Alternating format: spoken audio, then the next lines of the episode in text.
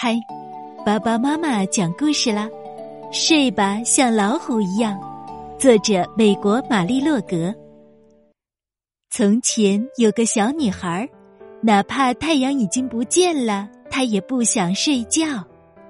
她告诉妈妈：“我不累。”她告诉爸爸：“我还不困。”爸爸妈妈点了点头，说：“她可以不睡觉，但要换上睡衣。”他找出自己最喜欢的睡衣，睡衣和夜晚的天空很般配。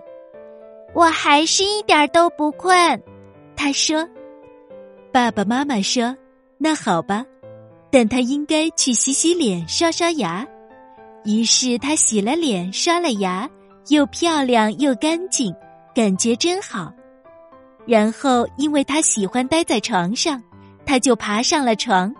在挺阔的被单下伸展脚趾，像飘在溪流里的水獭一样一动不动的躺着。世界上的每样东西都要睡觉吗？他问。是的，爸爸妈妈说。我们的狗在沙发上缩成一团儿，已经睡着了。不过它不应该睡在那里。猫也躺在火炉前面，睡得香极了。那是家里最暖和的地方。蝙蝠呢？他说：“他们不睡觉。”爸爸妈妈点点头。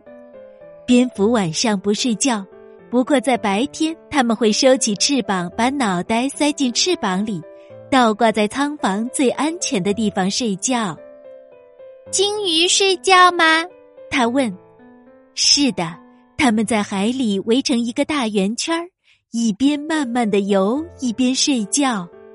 小蜗牛呢？他问。小蜗牛在自己的壳里卷得像一个肉桂面包卷那样睡觉。连大灰熊也睡觉吗？他问。熊是睡觉大王，他们在雪下面做一个舒舒服服的窝，然后睡上一个冬天。一个冬天。那太长了，他说。大多数的动物只在晚上睡觉。爸爸妈妈一边帮他塞被子，一边说：“我知道一种很能睡觉的动物。”小女孩说：“什么动物？”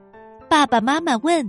“丛林里的老虎，它不猎食的时候，就会找个阴凉的地方，闭上眼睛就睡觉。”他这样来保持体力。爸爸妈妈点了点头，睡觉确实能保持体力。